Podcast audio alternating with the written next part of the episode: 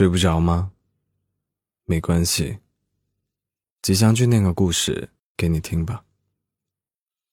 今晚的故事是来自 Dason 的文章，我会好起来的，只不过不是现在。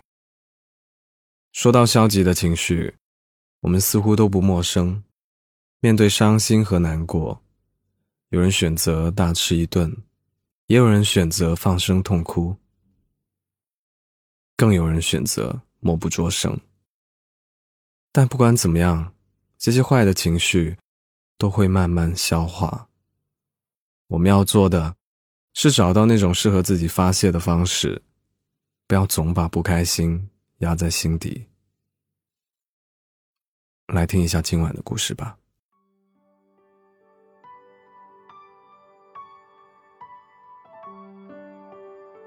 周末的晚上。我打算去跑一场步。光是从宿舍走到操场，我就已经出了一身大汗。刚跑没有几圈，天就下起了雨，我只好狼狈的打道回府。回到宿舍后，我准备坐下来看会书。刚翻到有书签的那一页，家里的电话就打来了。我马上站起来。一手抓起外套，一手拿着电话，往天台的方向走。我喜欢在天台打电话，因为那里没人，显得特别安静。电话那头像是一个能吃掉所有光线的黑洞，它肆无忌惮的对外输出，输出压垮一切的生活琐事，输出复杂交错的人际关系。输出以爱之名的规定和要求，一些来自家人絮絮叨叨的言语。电话的这一头呢，是我的敷衍。我已经对这些无关痛痒的事情感到麻木了，麻木到有时不得不用谎话来应付。我不停的跟家人说着：“好的，我知道了。”不用担心我，嗯，我会好好照顾自己的。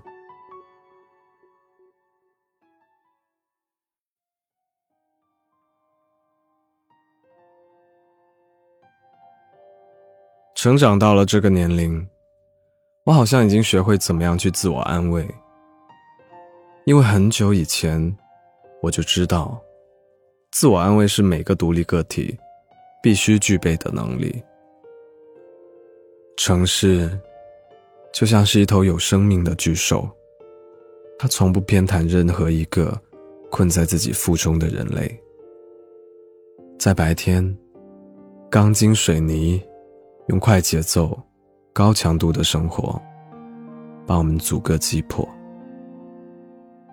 在深夜，车水马龙利用记忆把我们压抑的情绪释放出来。挂掉电话之后，我又开始自我安慰。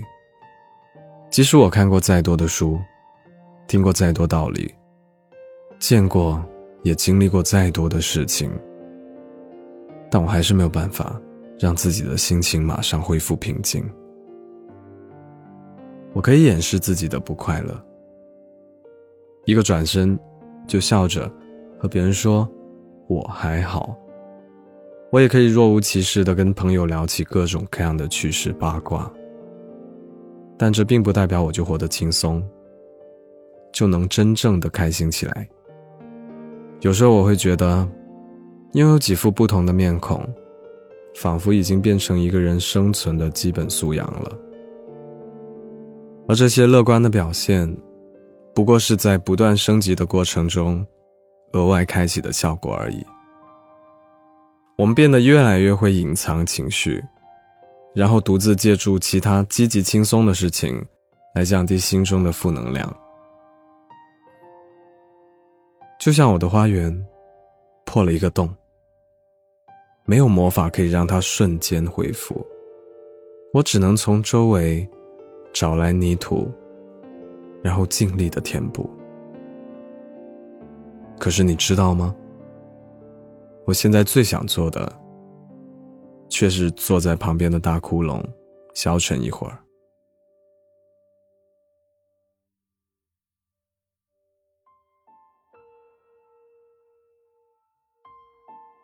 还记得小学六年级的时候，我爸跟我说：“努力学习，期末要是考进了全班前三，暑假就带你去海边玩。”这下可不得了了。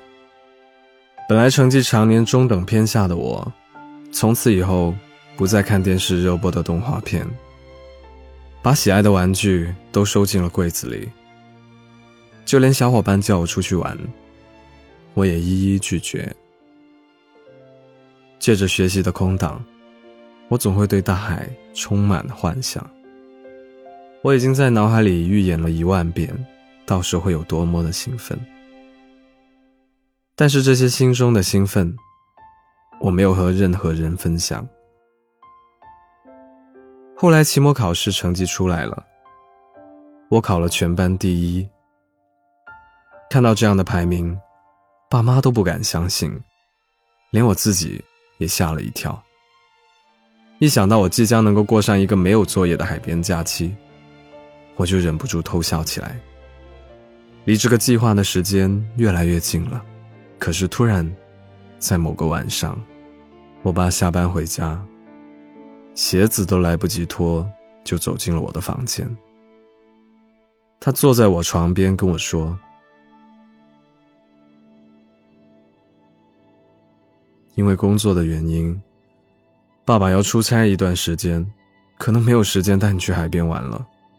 你想要吃什么，想要什么玩具，我都给你买。”那一瞬间，我忍不住放声大哭。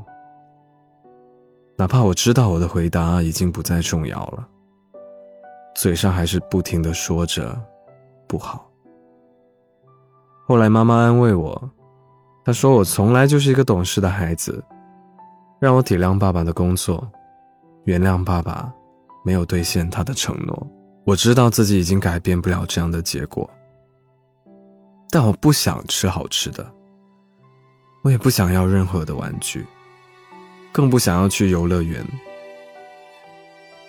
我只想在房间里哭一会儿，难过一会儿，睡一个觉，然后明天醒来就没事了。睡一觉醒来就会好的。直到现在，我还是喜欢用这句话来教导自己。和安慰别人，我知道这话说的没错。可我同样清楚，所有的愈合都需要一个过程。面对伤心的事情，我不想装作若无其事，不想要连自己难过的权利都剥夺了。我肯定会好起来的，只不过不是现在。如果你愿意的话，就安静的。陪我消沉一会儿吧。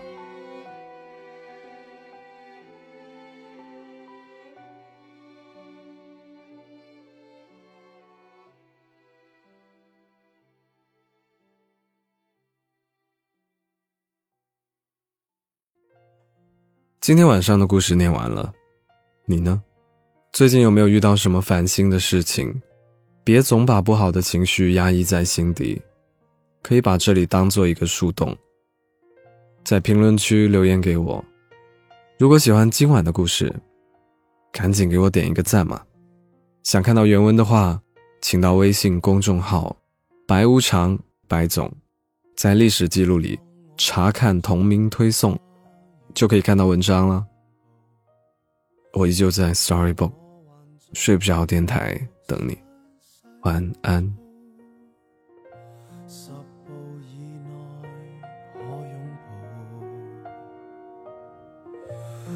着什么烦恼？想跟我说都可听到，翻到有趣图画，何妨大笑，让妙事亦被我看到，游玩时开心一点念我，来好好给我活着，就似最初，仍然在呼吸都应该要庆贺。如果想哭，可试试。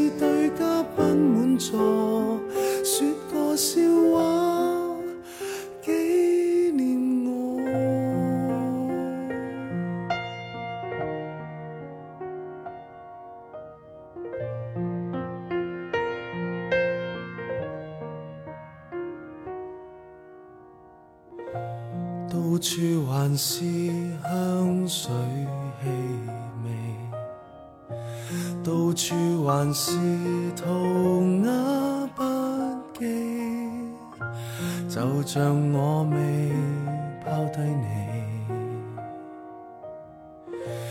遇着什么烦恼，想跟我说到反倒有趣图画。何妨大笑，让藐视亦被我看到。游玩时开心一点，不必挂念我。来好好给我活着，就似最初，仍然在呼吸，都应该要庆贺。满座，说个笑话。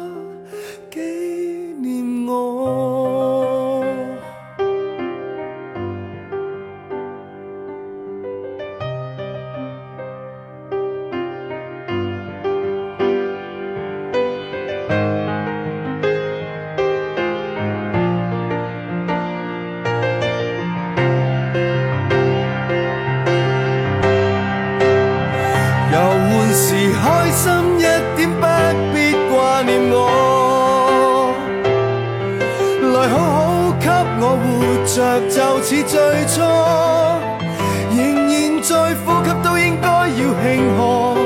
如果想哭，可试试对嘉宾满座，说个笑话。